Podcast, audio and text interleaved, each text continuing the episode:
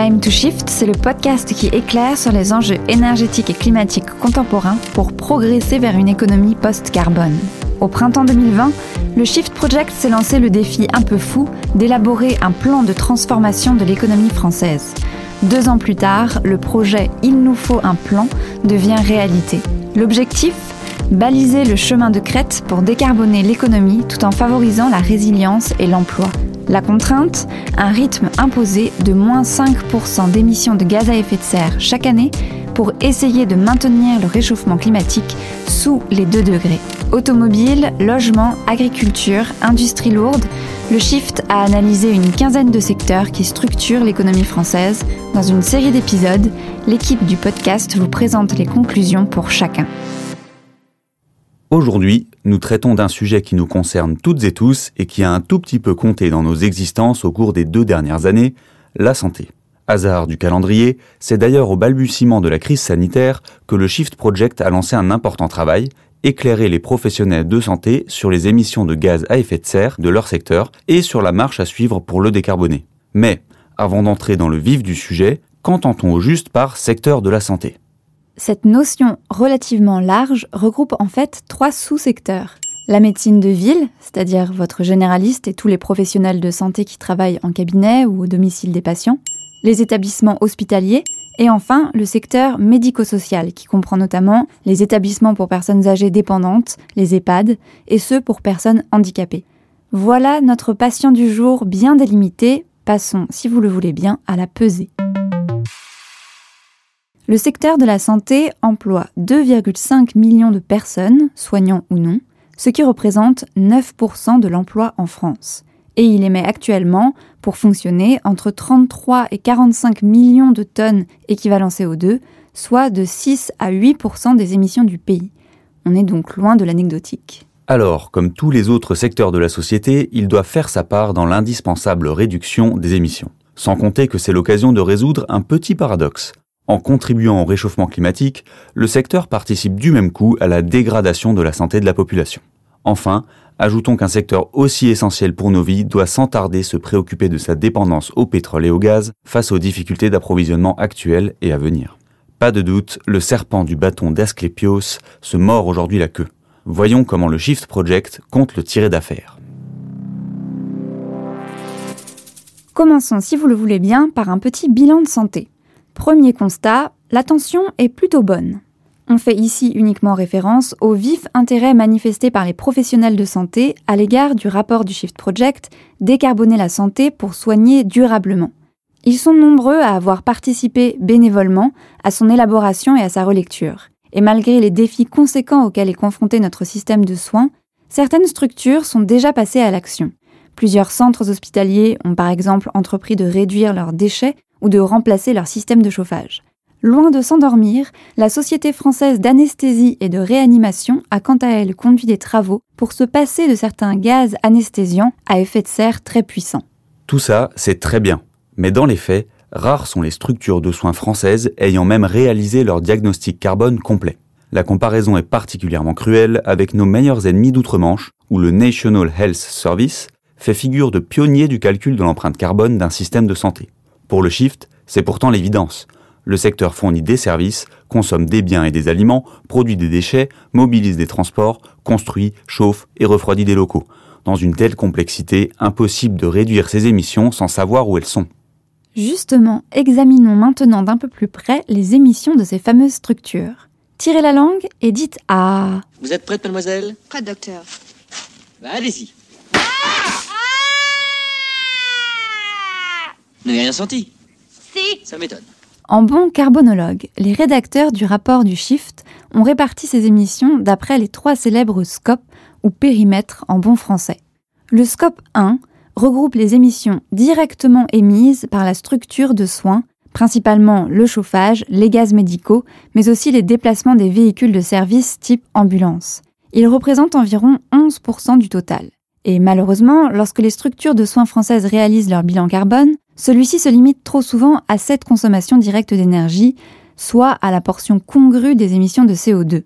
Le scope 2 concerne les gaz à effet de serre émis par la production d'énergie achetée, pour laquelle les émissions liées à la combustion se font en amont de la structure. En gros, l'électricité. Cela représente environ 4% du total. Vous aurez remarqué que nous n'en sommes qu'à environ 15%. Arrive donc le scope 3. Il regroupe toutes les émissions indirectes émises en amont ou en aval de la structure, mais sans lesquelles elle ne pourrait pas fonctionner. On parle là des achats des médicaments, du transport des salariés et patients, de la nourriture. Bref, c'est vraiment l'éléphant dans le couloir, pesant 85% des émissions du secteur. Non, c'est... Les médicaments, à eux seuls, représentent entre 25 et 30% du total, tous scopes confondus. Rappelons ici que la production industrielle de médicaments se fait majoritairement à l'étranger, et que les Français restent d'assez gros consommateurs, bien que l'écart avec les pays voisins tende à se réduire. Trois angines sur quatre sont d'origine virale et se soignent sans antibiotiques. Les antibiotiques, c'est pas automatique. Parlez-en avec votre médecin. Côté dispositifs médicaux, expression très large qui va du pansement au scanner en passant par les prothèses, ça décoiffe aussi puisqu'ils réunissent entre 15 et 20% des émissions du secteur. Mais arrêtons-nous un instant sur ces chiffres. Au-delà de notre forte consommation et du besoin d'importer, Qu'est-ce qui explique que les médicaments soient si émetteurs? Écoutons Laurie Marot, chef de projet santé au Shift Project. Alors, la première des choses à comprendre, c'est que euh, on a quand même euh, beaucoup d'incertitudes autour des facteurs d'émission de ces médicaments, parce qu'aujourd'hui, on n'a pas suffisamment d'analyses de cycle de vie euh, qui soient totalement exhaustives et qui nous permettent de savoir vraiment euh, quels sont les facteurs d'émission euh, carbone associés à chaque médicament. Vous savez qu'il y a des centaines de molécules actives, voire quelques milliers, il y a des dizaines de milliers de spécialités médicamenteuses et donc aujourd'hui on n'a pas on n'a pas ces détails-là déjà, mais on a quand même des équivalences et notamment des équivalences monétaires qui permettent d'avoir des approximations qui aujourd'hui nous laissent penser qu'il y a beaucoup d'émissions derrière ces médicaments. Alors pourquoi? Bah, parce que euh, déjà il y a plusieurs étapes. Hein. Il y a toutes les étapes de recherche et de développement qui peuvent être euh, assez euh, coûteuses d'un point de vue carbone, les étapes aussi d'expérimentation. Et puis après, il va y avoir des grosses phases de production. Vous allez avoir des médicaments qui vont aller un peu faire des, des allers-retours entre différents sites spécialisés et qui seront après conditionnés et puis livrés sur des longues distances. Euh, pour ce qui est de la partie production, ces médicaments sont souvent, et les dispositifs médicaux, c'est un peu la même chose, sont souvent produits dans des zones où le mix euh, électrique est très carboné. Et donc, ça fait partie euh, des éléments qui augmentent le taux de pollution. Également, dans ces pays, les normes environnementales ne sont pas toujours les mêmes que chez nous. Et ça aussi, ça participe à l'augmentation du bilan carbone de ces médicaments. Passons maintenant au coupable numéro 3 parmi les émissions indirectes. Il s'agit bien sûr des transports. On parle ici de celui des patients et de leurs visiteurs, mais aussi des trajets domicile-travail effectués par les professionnels. Tout cela représente autour de 20% des émissions du secteur. Et pour être tout à fait complet, il ne faudrait pas oublier les transports des marchandises nécessaires aux structures de soins. Mais là, on manque de données. Viennent ensuite dans le classement par ordre décroissant ce qu'on appelle dans le jargon les immobilisations, qui incluent l'immobilier, le mobilier, le parc informatique et l'équipement médical lourd comme les IRM. Ils comptent pour environ 9% des émissions. Puis l'alimentation pour environ 6% des émissions.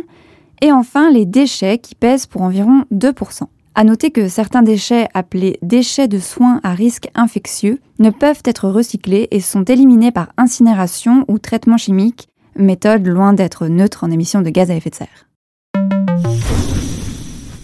Chers confrères et consoeurs, voilà un bilan de santé en demi-teinte. Alors, quelles stratégies préventives et thérapeutiques pourrait-on adopter pour conjurer le mal? Les rédacteurs du rapport proposent deux types de traitements. Le premier est chirurgical il cible chacun des postes d'émission que nous venons d'évoquer. Le second est beaucoup plus global, il vise à booster le métabolisme du système de santé dans son ensemble. Penchons-nous rapidement sur quatre des interventions chirurgicales proposées par le Shift.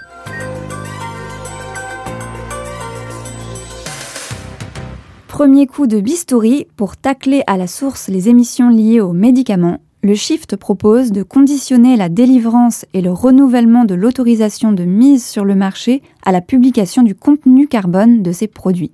Et il prévoit la possibilité de les refuser en cas de contenu carbone trop important par rapport à un médicament équivalent. D'ailleurs, pour réduire ces émissions à la source, ne pourrait-on pas aussi relocaliser nos médicaments et profiter de l'électricité décarbonée à la française? On a posé la question à Laurie. Alors en effet, à plusieurs niveaux, il y a des possibilités de décarbonation en relocalisant. Par exemple, sur les biomédicaments, vous allez avoir besoin de synthétiser hein, les médicaments, ce qu'on appelle sous forme galénique, hein, sous forme de comprimés. Et donc là, vous allez avoir un certain nombre de pas de synthèse qui peuvent être réduits sur des procédés qu'on peut utiliser aujourd'hui, nous, en France. Aussi, sur les biomédicaments, là, vous allez avoir besoin d'utiliser ce qu'on appelle des bioréacteurs pour maintenir ces médicaments à une certaine température. Et là, le mix énergétique de votre pays va aussi beaucoup compter. À savoir qu'aujourd'hui, on a quand même une production française, hein, notamment euh, euh, les industriels de la filière euh, Paul Pharma produisent à 60% les, médicaments en France. Mais c'est vrai que si ça a des gros avantages d'un point de vue carbone et environnement d'une manière générale, bah, ça a aussi l'inconvénient du coût, avec un coût qui est 20 à 40% supérieur. Donc on ne parle pas d'un coût qui est multiplié par 4, mais il faut quand même assumer d'avoir cette position environnementaliste. Deuxième coup de scalpel, agir sur les organisations et mettre en place une politique d'achat éco-responsable pour tous les équipements et services de santé. Pour ça, deux méthodes qui ont fait leur preuve, faire de l'empreinte carbone de chaque produit un élément déterminant des appels d'offres et former les acheteurs à l'application de ces nouveaux critères. Troisième incision, pour s'attaquer au transport, le Shift propose le déploiement de plans de mobilité. Le but est de privilégier les véhicules électriques, le covoiturage, les transports en commun, le vélo, en plus de réduire le nombre total de déplacements et les surfaces de parking, donc l'emprise foncière. Laurie, est-ce que ça signifie une politique des transports spécifique au secteur de la santé? Pour ce qui est des transports, il y a quand même des spécificités dans le système de santé et dans le secteur hospitalier notamment. Euh, mais aussi médico-social en fait. Vous allez avoir euh, du côté euh, des professionnels, des personnes qui vont faire des trajets pendulaires, à des horaires qui seront parfois atypiques hein, par rapport aux horaires de bureau. Donc vous allez avoir besoin de transports qui sont capables de s'adapter à ces horaires spécifiques, en garantissant aussi la sécurité des personnes qui les prennent, qui sont en grande majorité encore aujourd'hui des personnels féminins. Et du côté des patients, il y a aussi un sujet spécifique parce que les patients sont en situation euh, parfois de mobilité réduite, etc. Euh, et donc aujourd'hui, dans certaines régions euh, françaises, il y a une très grosse partie du chiffre d'affaires des taxis qui sera due aux patients des hôpitaux ou des établissements médico-sociaux. Donc il y a un véritable enjeu à transformer les pratiques pour s'orienter vers des mobilités plus actives, des mobilités décarbonées et qui soient adaptées aux spécificités des secteurs. Et citons aussi, côté limitation des transports, le développement, mais à bon escient, attention, de la télémédecine, qui est particulièrement adaptée aux consultations de suivi et qui évite beaucoup de kilomètres parcourus. Enfin, quatrième et dernière intervention, qui est un peu l'arlésienne de la transition, il faut massifier la rénovation thermique des bâtiments hospitaliers et médico-sociaux pour réduire les émissions liées au chauffage et à la climatisation. Cette solution-là, on commence à bien la connaître. Allez, on recoule patient et on passe maintenant aux traitements globaux préconisés par le Shift.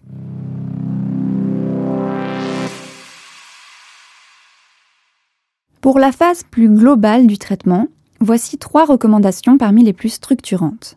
Une première d'envergure relève de l'évidence méthodologique, il faut obliger les structures de soins à intégrer dans leur bilan carbone les émissions indirectes, dites de scope 3 comme vu précédemment. Autre recommandation, former les professionnels de santé à l'urgence climatique, à la transition bas carbone et à l'éco-conception des soins. Pour info, 84% des étudiants en santé interrogés y sont favorables. Citons encore le développement de la recherche sur la décarbonation et sur l'anticipation des changements climatiques dans le secteur de la santé, ou encore la mise en place d'un pilotage national fort via une mission énergie-carbone en santé. Bon, on a été un peu vite et on en oublie mais vous retrouverez l'ensemble des recommandations émises par le Shift Project dans le rapport Décarboner la santé pour soigner durablement, dont le lien se trouve en description de l'épisode. Après application de ces différentes mesures, qui l'air de rien requièrent l'implication conjuguée des secteurs de l'énergie, des transports, de l'agriculture, de l'urbanisme et de l'industrie, nous pouvons tabler sur une baisse de 50% des émissions par rapport à 2020. Aïe, on est encore bien loin des 80% de réduction nécessaires. Alors docteur, qu'est-ce qu'on peut faire? Ensuite, j'ai posé mes mains, là, comme ça, et euh, j'ai dit... Euh, on n'y arrivera jamais. Et c'est tout. Le fait est qu'atteindre ces 80% de réduction suppose une réelle transformation du système de santé. Cette transformation suppose d'adopter une approche basée sur la promotion de la santé et la prévention. Vous connaissez l'adage, mieux vaut prévenir que guérir. À l'heure où nous peinons à nous passer de nos masques FFP2 et de notre gel hydroalcoolique, il n'est d'ailleurs pas inintéressant de constater que moins une population présente de comorbidité, plus elle est résistante aux attaques infectieuses comme un supervirus respiratoire. Dans le cadre de la décarbonation, la prévention doit tenir un rôle majeur, qui est de mieux anticiper et réduire les besoins de santé futurs de la population, en agissant par exemple sur l'alimentation, l'activité physique ou encore la réduction des addictions. Cela suppose la mobilisation d'autres acteurs que les seuls professionnels de santé, notamment les collectivités, les entreprises et le tissu associatif. Les rédacteurs du rapport insistent sur les notions d'investissement en santé et de capital santé individuel qu'il s'agirait de préserver et non pas seulement de restaurer en cas de problème. Le résultat attendu est un moindre recours aux soins qui ne pourra être mesuré que sur le long terme.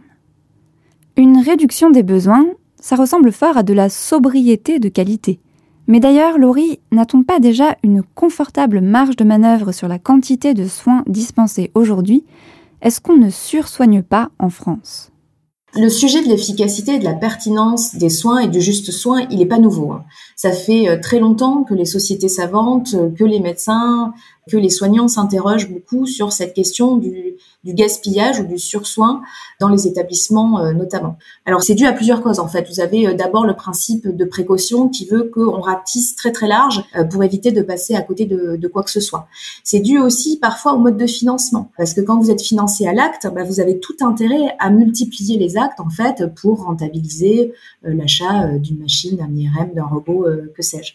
Et c'est aussi dû parfois à la relation qu'on entretient soit en tant que patient avec la médecine par exemple, ou avec son médecin. Euh, en France, les consultations, à 90% du temps, elles se terminent par une prescription médicale. Dans d'autres pays européens, c'est beaucoup plus bas que ça. Par exemple, aux Pays-Bas, où les personnes sont pas en plus mauvaise santé euh, qu'en France au global, euh, vous avez seulement 45% des consultations qui se terminent par une prescription médicale. Donc il y a vraiment un enjeu de, pertinence des soins qui aujourd'hui est soulevé hein, même par la Fédération hospitalière de France et des sociétés savantes à pouvoir évaluer quel est le juste soin au regard justement des impacts que, peuvent avoir ces soins par ailleurs euh, sur l'environnement et donc à terme sur la santé des populations. Chers auditeurs et auditrices, vous avez maintenant une idée assez précise des transformations que doit mener le secteur de la santé pour se décarboner et devenir plus résilient face à la baisse des ressources en gaz et en pétrole. Mais en bonus, je vous propose de jeter un œil dans le futur grâce au super télescope de Laurie Marot. Laurie, pouvez-vous nous dire à quoi on reconnaît un patient de 2050 quand on le croise dans la rue? Alors la question est un peu euh, compliquée parce que effectivement le, patient de 2050, bah, il, aura plein de similarités avec le patient de 2022. Et lui, peut-être qu'effectivement, il aura changé en un sens parce qu'il sera beaucoup plus averti, notamment sur les questions euh, euh, de santé, sur les questions environnementales. Peut-être aussi qu'il aura la capacité d'auto-gérer une partie de sa santé beaucoup mieux que, que ce n'est le cas aujourd'hui. Peut-être en soutien avec certaines euh, technologies digitales, on en parle beaucoup, même si on connaît aussi les limites hein, en termes de résilience ou, en termes environnementaux euh, de ce type de dispositif. J'ai envie de dire, au-delà du patient qui va euh, évoluer, c'est aussi tout l'environnement qui doit beaucoup changer. Euh, il faut que ce patient il puisse évoluer dans des espaces urbains qui soient totalement végétalisés euh, pour servir, par exemple, d'îlot de fraîcheur quand il va faire 45-50 degrés euh, en ville en 2050. Au niveau de l'alimentation, par exemple, c'est un patient qui aura accès à une alimentation qui sera beaucoup plus locale, de saison, euh, biologique euh, et surtout beaucoup plus végétalisé, qui lui permettra de faire face notamment euh, à la montée des maladies dites civilisationnelles et maladies chroniques en lien avec ces problèmes d'alimentation. Ça sera un, patient qui respirera un air qui sera beaucoup moins chargé en particules fines. On oublie aujourd'hui que la pollution de l'air dans le monde, c'est des millions de morts, hein, jusqu'à 6 ou 7 millions de morts par an. En France, c'est autour de 50 000 morts par an. C'est la deuxième cause de mortalité juste derrière le tabac. Et euh, tout ça est très lié euh, en fait aux véhicules motorisés euh, et donc à la dépendance aussi aux énergies fossiles. Ces mêmes véhicules nous rendent très sédentaires.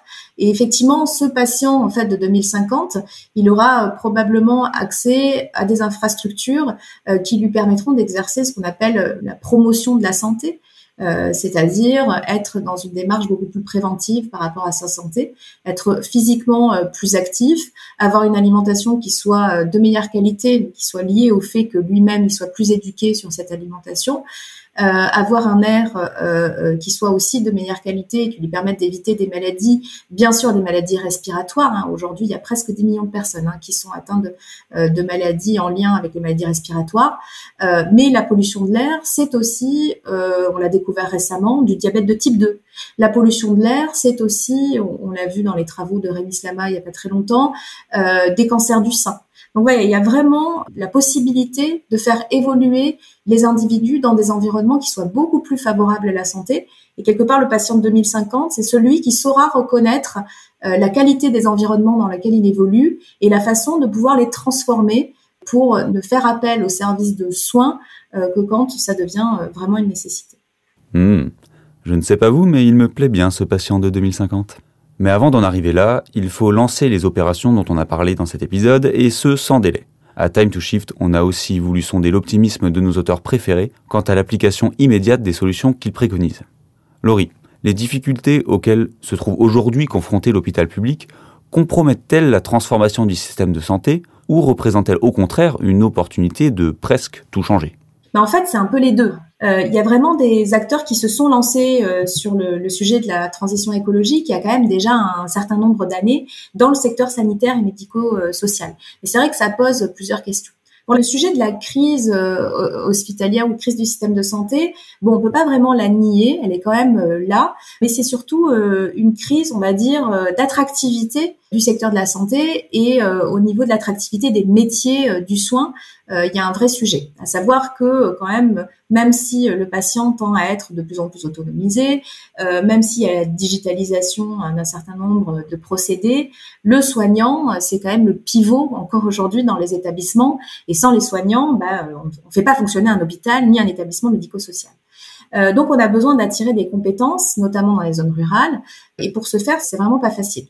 Euh, on en arrive même à certaines, euh, on va dire, extrémités, comme euh, de devoir ouvrir des lignes aériennes spécifiques pour faire venir des médecins d'une grande ville vers une ville moyenne sur un trajet de quelques dizaines, centaines de kilomètres, assez court, quoi. C'est un quart d'heure de vol à chaque fois. Donc, de fait, euh, il y, a, un vrai enjeu pour la transition écologique au niveau des établissements. Et à savoir si c'est une opportunité, certains ont répondu oui à cette question, d'autres sont plus prudents. Ceux qui sont prudents vont dire euh, finalement l'écologie c'est quand même un sujet qui vient se rajouter à notre cœur d'activité qui est le soin. Nous on a des priorités, on a des patients à sauver tout de suite maintenant. Et on a déjà parfois des difficultés à gérer la sécurité dans nos établissements. On va pas en plus se rajouter les enjeux écologiques. Alors ça, c'est vrai que c'est un point de vue qui peut se comprendre, mais du côté de ceux qui ont déjà engagé la démarche de transition, en fait, on se rend compte que euh, cette démarche de transition, c'est aussi une opportunité euh, pour l'attractivité euh, du secteur, par exemple, et c'est une opportunité pour l'établissement. En termes de résilience, en termes de soutenabilité des procédés, pour avoir une dépendance à des chaînes d'approvisionnement qui sont moins complexes, pour permettre de dynamiser le secteur local, pour permettre d'encourager les mobilités durables, euh, pour permettre aussi de développer toute une partie euh, amont du soin qui soit les enjeux de, de prévention et qui sont aujourd'hui malheureusement un peu mis de côté parce qu'on n'a pas suffisamment de temps pour pouvoir s'occuper de ça. Donc ça, en fait, participe à, une nouvelle forme d'attractivité euh, pour les établissements de santé et médico-sociaux, et notamment une, forme d'attractivité assez importante pour le personnel. Alors bien sûr, il y a la question de la performance économique et de la performance en général de l'établissement qui est souvent posée.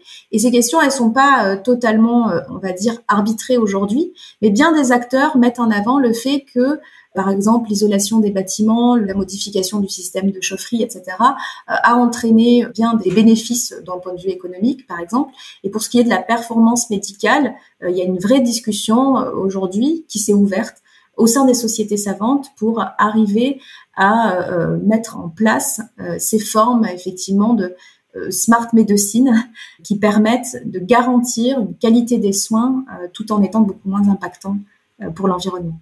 Et depuis la sortie du rapport, est-ce que vous avez vu des choses bouger? Alors oui, depuis la sortie du rapport, euh, il y a quand même beaucoup de choses qui ont bougé. Alors déjà, le nombre de sollicitations euh, pour la, la, présentation du rapport, on doit être à plus de 200 présentations et euh, on a 3-4 sollicitations par semaine. On n'est pas du tout les seuls acteurs à agir sur la question de l'environnement. Il y a aujourd'hui des institutions nationales consacrées à la santé qui se bougent vraiment sur ces questions, qui mettent en place des feuilles de route, qui mettent en place des recommandations et euh, l'enjeu de l'impact environnemental du système de santé euh, et de la médecine, mais plus spécifiquement du système de santé, est vraiment devenu un sujet au cœur euh, du ministère et aussi dans les établissements un peu partout en France. Donc ça va dépendre un peu des personnalités, parfois des, des, directeurs, des directeurs d'établissement, d'ARS, des chefs de pôle, etc. Mais on constate qu'il y a vraiment une prise de conscience et une volonté d'agir que ce soit au sein des sociétés savantes, que ce soit au sein des directions, que ce soit au sein de la Fédération hospitalière de France, et euh, des, des, actions concrètes euh, qui sont mises en œuvre. Alors pour partie de ces établissements qui sont déjà mis en œuvre depuis un moment, mais qui reflètent aussi une volonté d'agir de la part de tous les acteurs. Vraiment, énormément de monde sont mobilisés sur les projets de développement durable, ce qui n'était pas toujours euh, le cas, ce qui était loin d'être le cas euh, d'une partie des projets qui pouvaient être euh, développés à l'hôpital, par exemple, jusqu'à aujourd'hui. Donc oui, il y a une évolution et on espère que cette évolution pourra se poursuivre avec notamment la participation des industriels et toutes les réflexions et tous les enjeux éthique également qu'il y a euh, autour de la question de l'intégration de l'environnement dans la santé humaine. Merci à Laurie pour ses réponses. On ne le dira jamais assez, la décarbonation du secteur de la santé constitue un impératif climatique, un enjeu de santé publique et un facteur de résilience majeur. Pour résoudre le paradoxe d'un système de santé climaticide et vulnérable au choc d'approvisionnement en énergie à venir, il convient de se mettre au travail dès à présent. Et comme dirait l'autre, le travail, c'est la santé. Prenez soin de vous. Le podcast Time to Shift est réalisé par les Shifters, les bénévoles du Shift Project. Ce think tank dirigé par Mathieu Ozano et présidé par Jean-Marc Jancovici a un objectif faire progresser le débat et les actions pour une économie post-carbone. Un monde libéré des énergies fossiles et préservé du changement climatique. À très bientôt pour toujours plus de Shift.